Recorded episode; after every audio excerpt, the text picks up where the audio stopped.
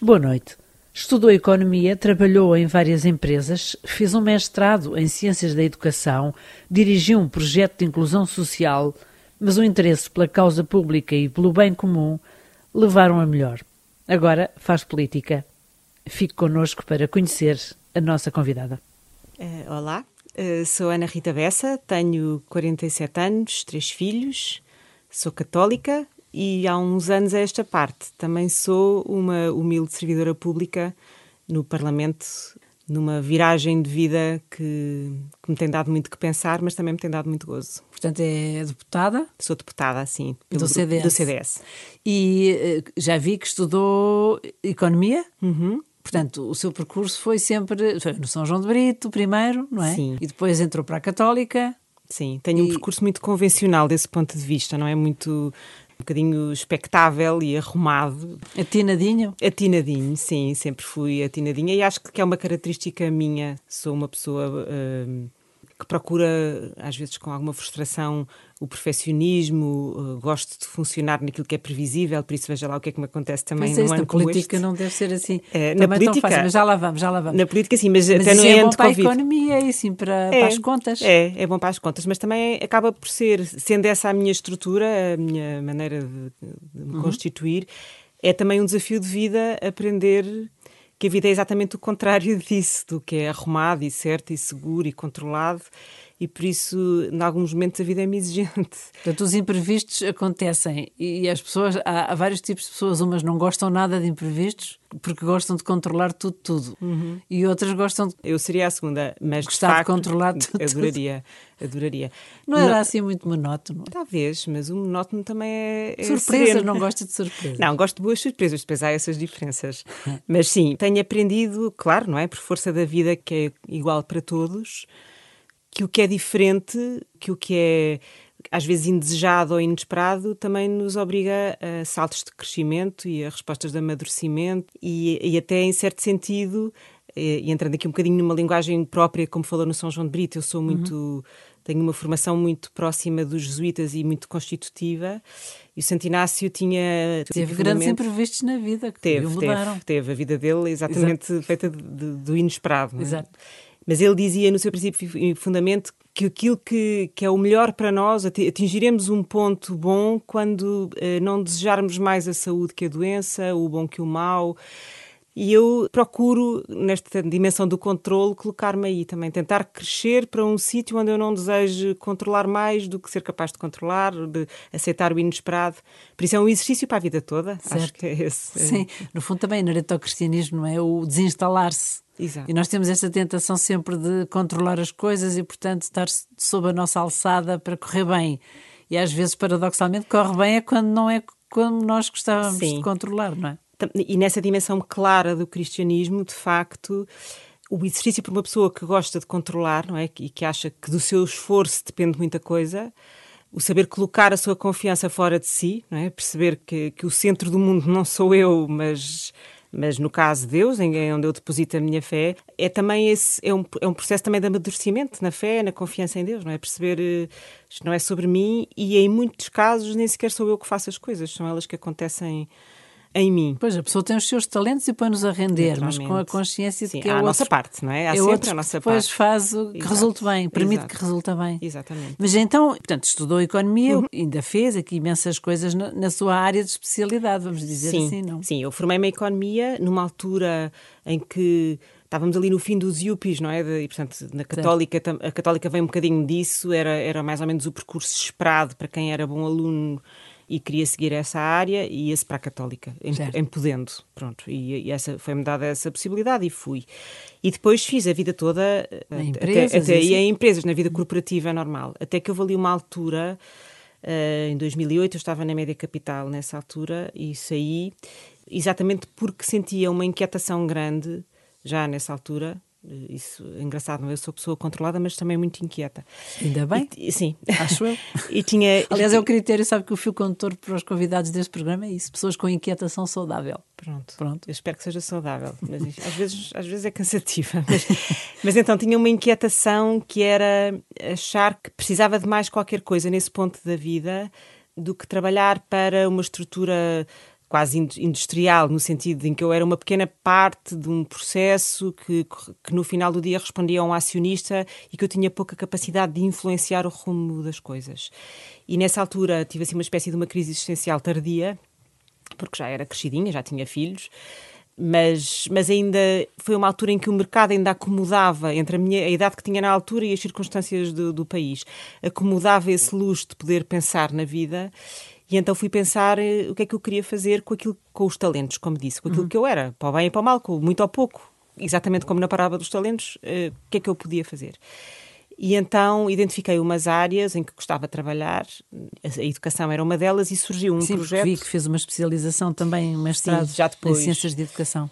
Achei que podia trabalhar para a área de educação e fui trabalhar para uma espécie de uma ONG, não era bem uma ONG, era uma, uma associação de empresas cujo propósito era trabalhar com, com escolas públicas e exatamente fazer aquilo que eu sabia, que era pôr toda a minha experiência de gestão ao serviço dos diretores dessas escolas, que era um modelo que tinha aparecido há pouco tempo com a professora Maria de Lourdes Rodrigues e, portanto, que ainda estava um bocadinho uh, no desconhecido, no, desconhecido no, no, por desbravar. No fundo, a faceta humana mais próxima. Mais via-se via mais os resultados, é sim, isso? Sim, sim. E numa e área mais social, não é? Em vez de estar a discutir, eh, como aconteceu ao longo da minha vida, sem nenhum desprimor, mas uh, detergentes para lavar a casa ou coisa, apetecia-me trabalhar numa outra área, experimentar como é que era, em que se mexesse mais com a matéria das pessoas e do país. Uhum. E a educação tem isso, não é? E pronto, fiz assim uma curva uma diferente. Uhum. Sim. E contente?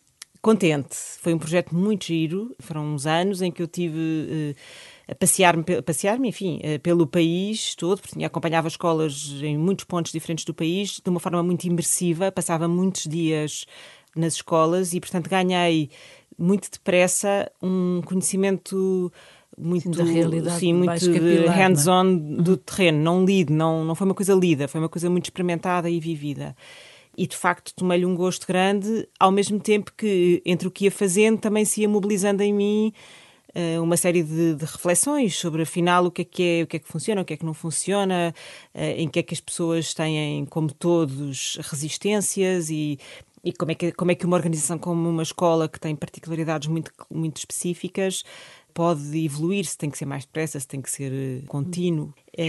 E depois isso acabou por reverter mais ou menos na mesma altura, para um projeto político que começou e acabou, que era o Movimento Esperança Portugal, porque surgiu, esse movimento apareceu na altura em que eu estava neste, neste processo de reflexão e, portanto, fazia todo o sentido casar as duas ocupações.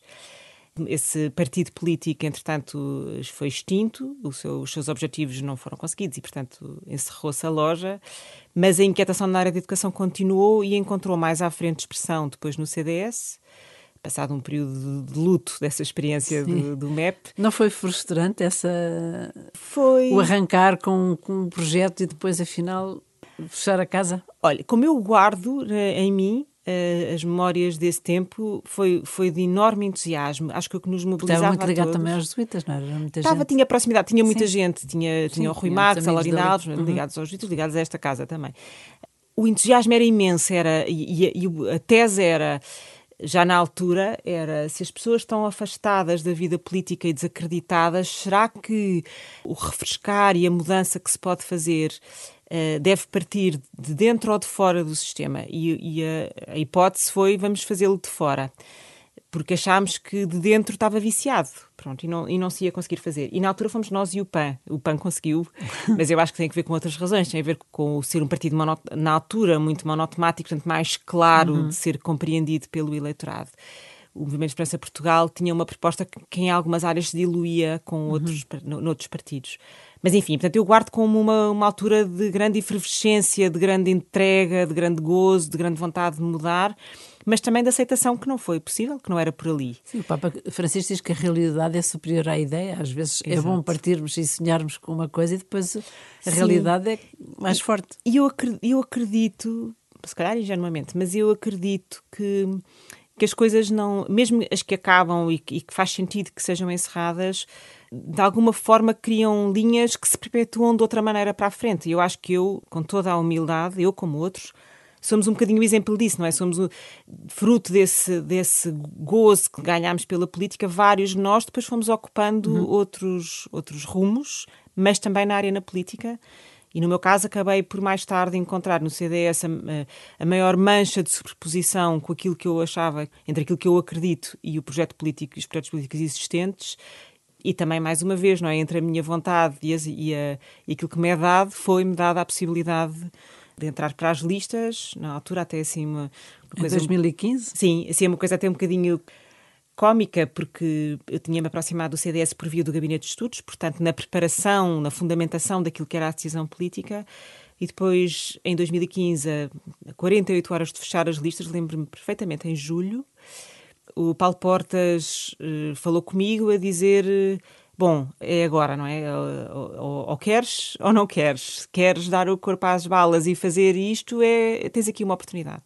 E eu tive 48 horas para decidir, e, e de facto. Uh, o discernimento foi um bocadinho esse, é se, é para, para me tornar, para experimentar, para procurar contribuir, então, é, e se me está a ser dada a possibilidade, o que é que, o que, é, que é preciso mais, não é? Pronto, e então fui. E o dar o corpo às balas, como é que é? Dar o corpo às balas.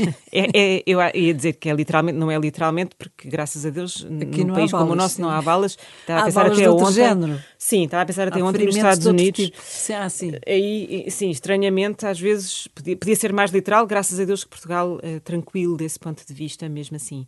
Mas sim, há outro tipo de balas. O Papa, só uma vez mais, já agora, estou a lembrar das coisas, que, das dicas que é a língua às vezes fer mais do que uma arma, diz sim, ele. É uma arma terrível. É, e é verdade que eu, como conversávamos, não é, não tinha nenhuma experiência de vida pública, pública não é mediática, é pública, da, da causa pública prévia. Acho que trazia uma grande carga de ingenuidade e fui colocada num sítio que é, que é aí sim público, não é que é escrutinável, que é visível, não, não é um gabinete, não é? Pronto, e eu acho que nem medi isso muito bem. Eh, na altura, quando ponderei a decisão, porque também a pessoa não pode medir aquilo que não conhece. Não é? Claro, portanto aceitou, arriscou, foi eleita. Fui eleita. E ali está com um lugar anos, na sim. Assembleia sim, da República. Sim, com inicialmente uma curva de aprendizagem muito intensa e às vezes dolorosa, as tais balas, porque, porque não estava habituada a que as coisas que eu dissesse ou a forma que eu escolhesse para as dizer pudesse ser eh, tão facilmente criticada quando às vezes em mim a intenção era a melhor e, portanto, achava que isso era uh, transparente e, e, apreciável.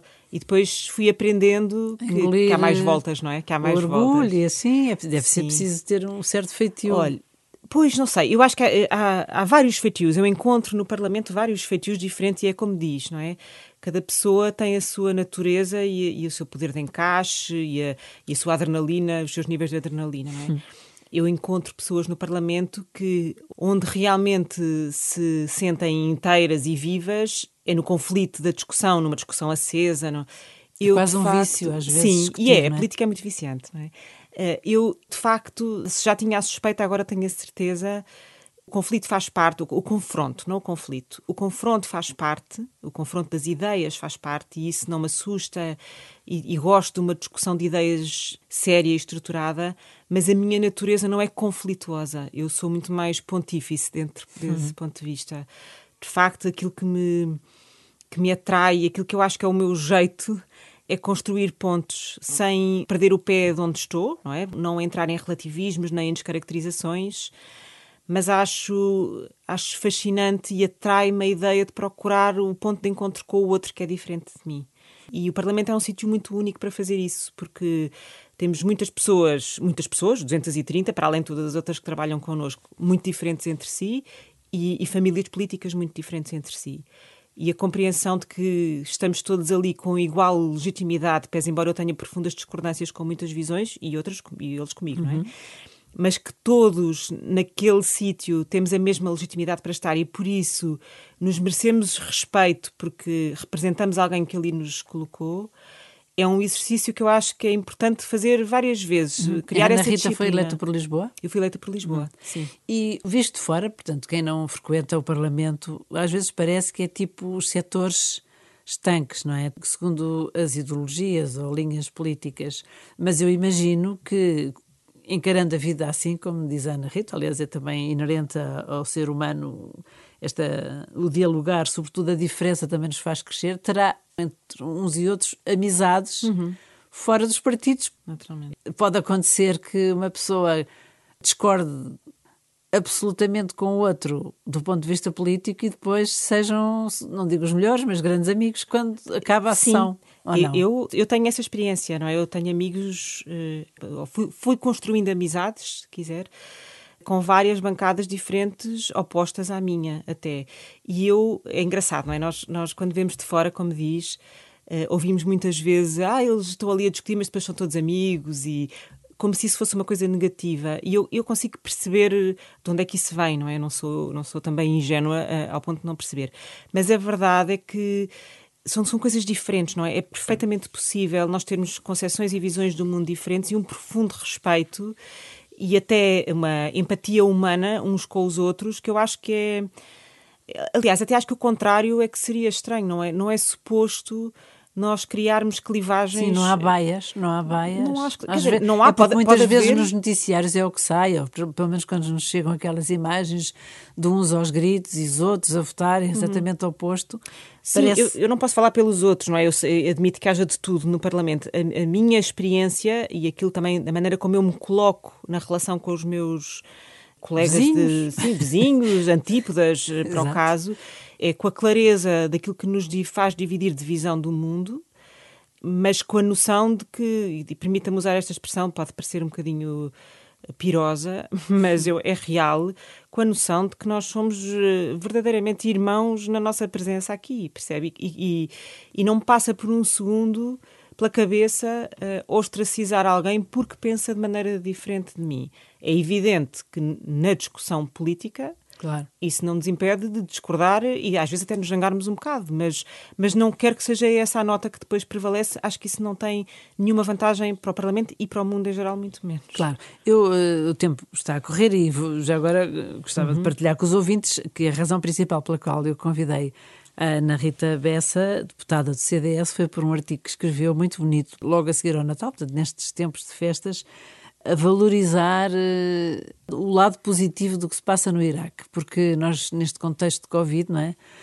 que é, infelizmente, só notícias eh, bastante preocupantes e, enfim, tristes e sem sabermos o que nos espera no próximo futuro, etc., marcou muito esta ter optado por escrever três belas razões para, para dar graças, no fundo.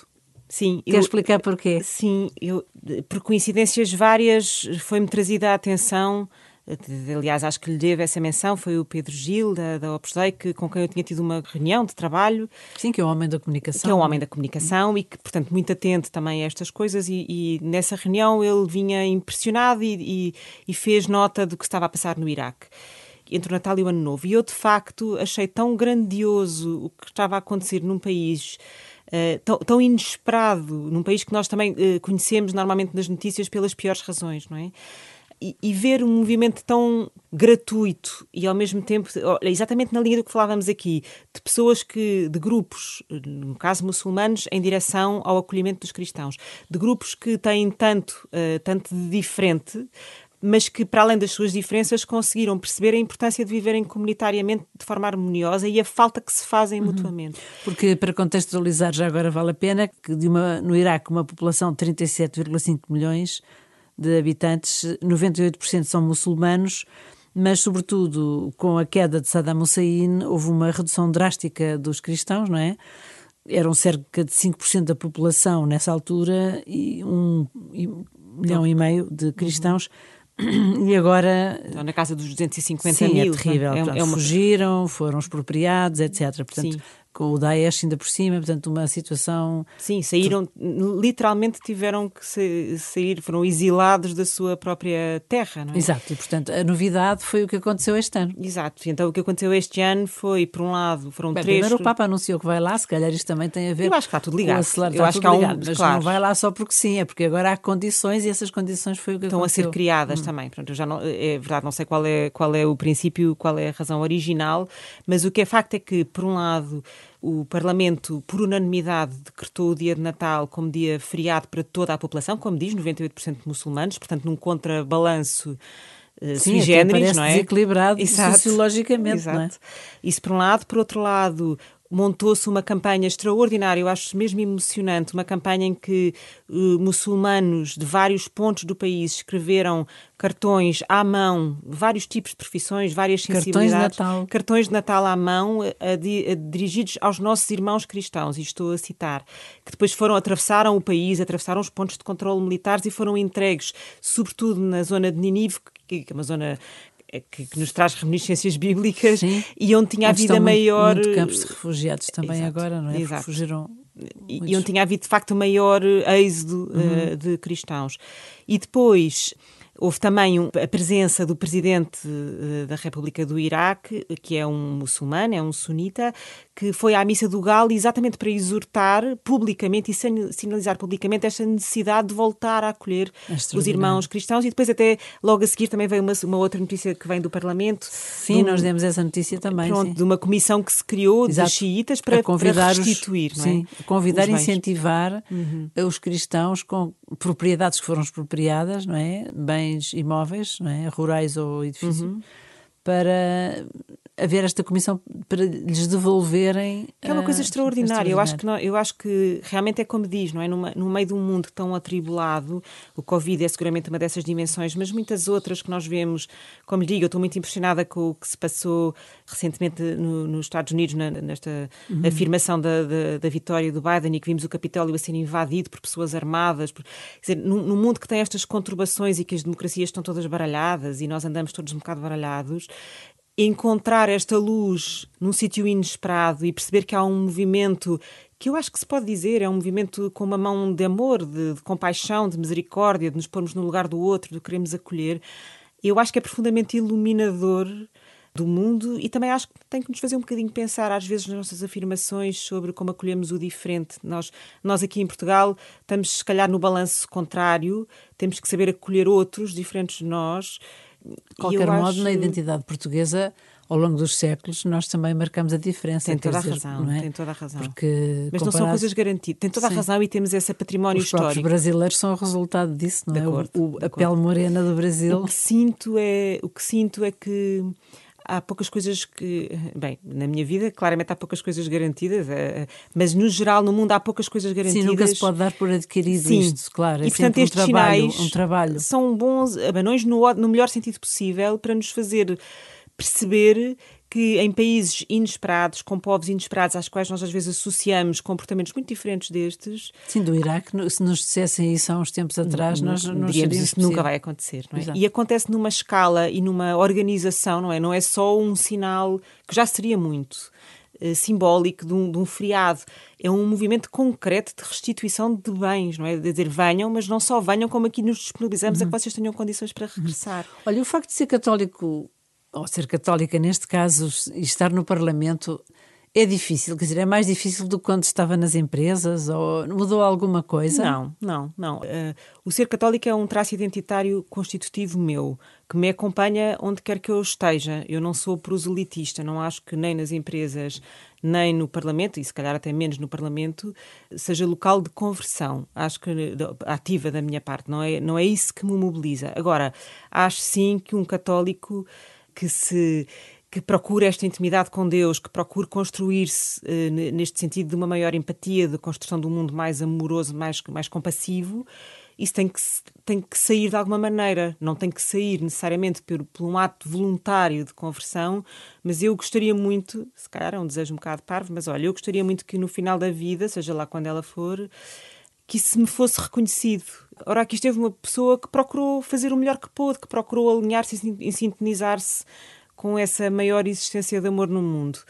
Este uh... seu percurso, quando disse que mantinha aquela inquietação que a fez sair das grandes empresas e ir para o terreno, sobretudo junto destas realidades locais uhum. e mais humanas e com escolas e assim, ajudou na maneira como agora enfrenta sim. os desafios políticos? Sim, ajuda-me imenso. Ajuda Acho que Mas é um... em que sentido? Para que não sim, se torne tão sim, teórico? Sim, sim, eu explico-lhe, eu explico-lhe. Por um lado, na inquietação, olha, todas as sextas-feiras quando tenho que votar, uh, às vezes há coisas mais triviais, mas, há, mas muitas vezes há, é há uma inquietação forte de pensar qual é o bom caminho, não é? qual é o discernimento certo aqui, uh, na ponderação de fatores qual é a melhor resposta e, e sobre isso é muito engraçado, eu sempre tive uma atração pela figura de Jesus na sua vida pública, não é? Às vezes há pessoas que, Sim, que rezam ao Jesus da cruz, políticas. há pessoas que rezam ao Jesus do presépio, ao menino Jesus do presépio, e para mim a figura fascinante, a fase é, é o Jesus na sua vida pública, que pela palavra e pelas suas escolhas marca um caminho. E muitas vezes recorre a, ele e digo-lhe o que é que tu farias, não é? O que é que, o que, é que era aqui? O que é que, era, o que é que é o certo aqui? E portanto, sim, é uma inquietação que se reflete muito nas escolhas concretas e na, na noção de que elas terão sempre uma consequência. E por outro lado, também na noção que dizia há bocadinho, que, que em muitos momentos da vida pública a pessoa uh, leva balas, leva balas metafóricas, é, cru, é, crucificada em certo sentido, não é? Dá a vida, às vezes, sem, sem as pessoas perceberem porquê, mas que há também sempre um caminho de se renovar, de, de, de, se voltar a colocar corretamente, de acertar o rumo, de se reconciliar até às vezes comigo própria e continuar. E saber perdoar, imagina. Saber perdoar os vezes. outros e a mim própria pelas minhas falhas também. Que às Por vezes causa é do orgulho, que às vezes Sim, vem. Hum. Porque a política também é uma atividade que puxa muito pela vaidade e às vezes saber gerir isso e equilibrar isso também tem o seu quê. Uhum. A doutrina social da Igreja diz que é sempre repetida pelos Papas. Lembro que até João Paulo II já dizia isso e agora o Papa Francisco repete imenso que é, a política é a suprema forma da caridade.